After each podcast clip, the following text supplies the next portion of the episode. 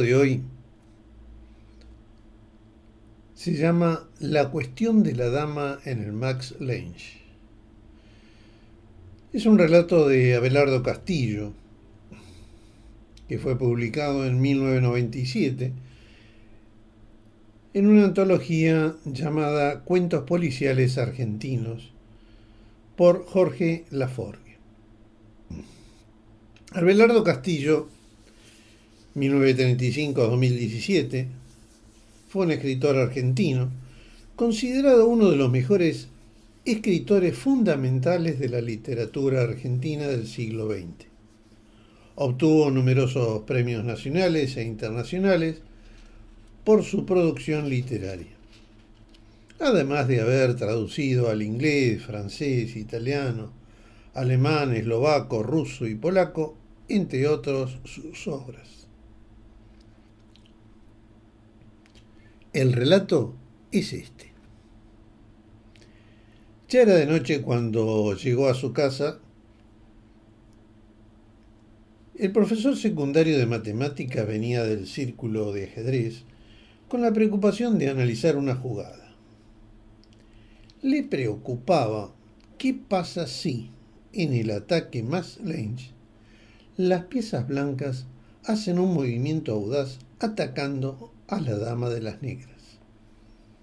¿A dónde va la dama? Entró en su estudio, encendió la luz. Su mujer no había vuelto a casa esa noche. Buscó el tablero de ajedrez, reprodujo la jugada, la analizó un rato. Desde el estudio podía ver el dormitorio. Dedujo que Laura, su esposa, se vistió apurada por el desorden que se veía. ¿A dónde habrá ido? Cualquier jugador de ajedrez sabe que muchas veces se analiza mejor una jugada si no se tiene las piezas delante. Él se levantó y fue hacia el dormitorio. La cómoda estaba abierta. Sobresalía un papel. Era el borrador de una carta. Él no tenía la costumbre de leer las cosas de su esposa Laura, pero una palabra, le llamó la atención. Puta. Laura tenía la manía de los borradores, era insegura, terriblemente hermosa, patéticamente vacía y por lo que dejaba entrever ese borrador infiel. Había escrito, sos mi Dios, soy tu puta, podés hacer de mí lo que quieras. El profesor se quedó perplejo, estremecido. Su mujer, con la que había vivido diez años, se había convertido en una desconocida. ¿Sería él el culpable de lo que ocurría? Dejó el papel en el mismo lugar donde lo encontró en ese momento nació la idea completa y perfecta de matar a Laura. A la hora regresó la esposa, se saludaron y él como si estuviera jugando una partida atacó. ¡Qué hermosa estás! Vayamos a cenar afuera. Laura lo miró sorprendida. No entendía nada. Al final aceptó salir. La mente de él jugaba con las variantes de qué hacer con su mujer. Hizo que la noche fuera agradablemente romántica, y al volver a la casa le pidió a su esposa un tiempo para seguir analizando esta jugada que lo tenía tan preocupado.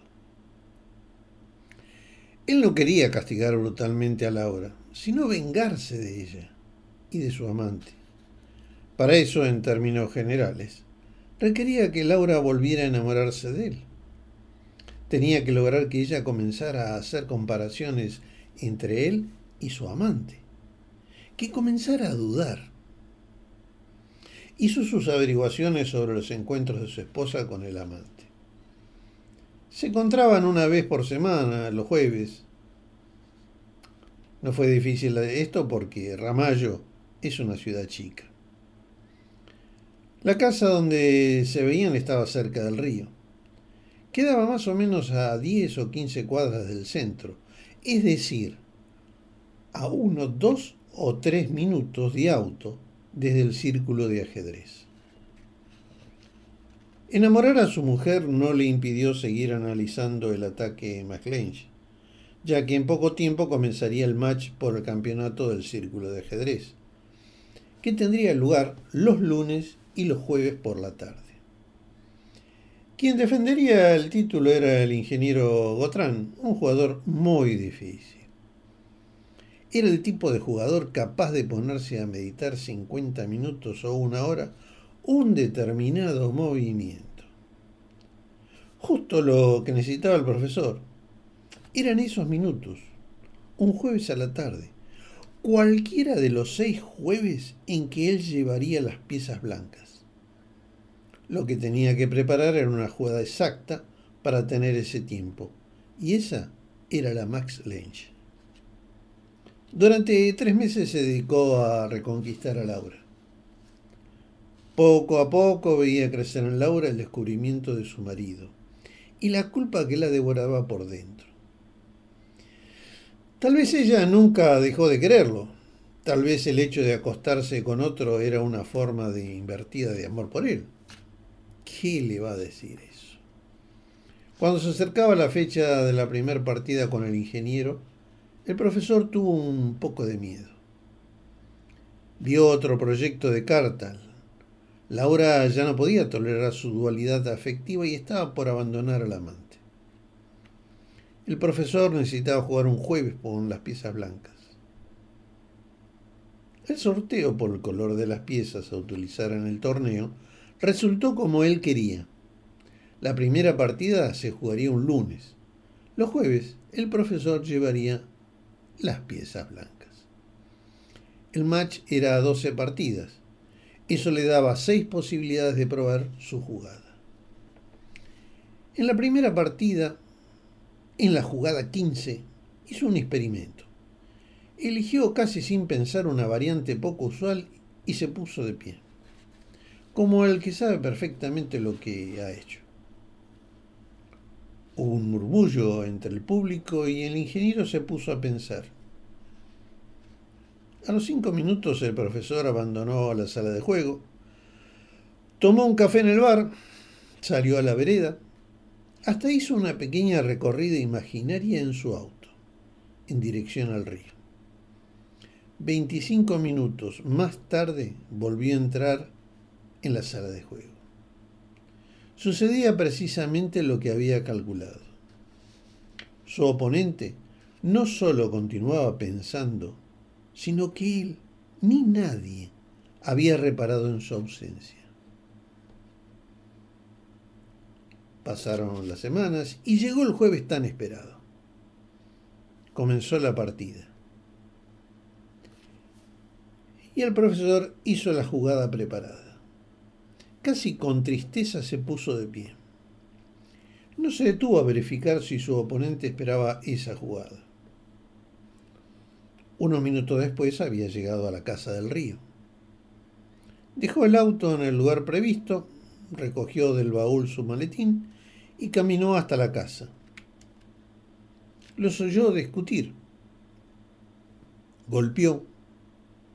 Hubo un brusco silencio. Cuando el amante preguntó quién es, el profesor sencillamente dijo, el marido. Después de unos segundos, la puerta se abrió y él entró. La miró a Laura y le dijo, vos te encerrás en el dormitorio y esperás. Cuando el profesor y el amante quedaron solos, el profesor abrió el maletín y extrajo un revólver Magnum. Ese de las películas, ¿vieron? El grande, inmenso le apuntó al amante y le pidió que se relajara, que no había venido a matarlo, que prestara atención y no lo interrumpiera, que no corría peligro si hacía lo que él le indicaba. Le daría un revólver más chico, con una sola bala, con el cual debía matar a Laura. Si lo hacía, él lo dejaba irse tranquilamente a donde quisiera Por último, le explicó que si se negaba a hacerlo, él los mataría a ambos, armando una escena de pelea de amantes que convencería a la policía. Le pidió que no le hiciera sufrir y no la desfigurara, aconsejándole apuntar al corazón. Luego, entraron al dormitorio. Delante el amante, detrás el profesor apuntándole con la magnum. Laura al verlos entrar pensó que iban a conversar. Ella se acercó. No se dio cuenta de nada. El amante cumplió con su tarea. El profesor fue meticuloso, usó guantes para no dejar huellas y preparó la escena. Le sugirió al amante irse del pueblo lo más rápido posible y olvidarse de ir a la policía. Le dio plazo hasta la madrugada, momento en que llamaría a la policía, preocupado por su esposa que no ha vuelto. El hombre se fue. ¿Por qué se fue? Porque si se quedaba o iba la policía, había ciertos detalles que estaban preparados para declararlo culpable. O en primer acto, morir bajo las balas de la Magnum. El profesor, terminado esto, volvió al círculo, donde su oponente seguía pensando. Habían pasado 37 minutos. El ingeniero pasó 10 minutos más y jugó la peor. Y el ingeniero estaba tan, pero tan desorientado por la jugada y los movimientos que hizo el profesor, que en la jugada 35 detuvo el reloj y le dio ganada la partida. A las 3 de la mañana el profesor llamó a la policía. No hay mucho que agregar. El match terminó empatado y el título quedó en manos del ingeniero, por ser él quien lo defendía. De todos modos, el profesor ya no juega al ajedrez. A veces, por la noche, se distrae un poco analizando las consecuencias de alguna jugada difícil.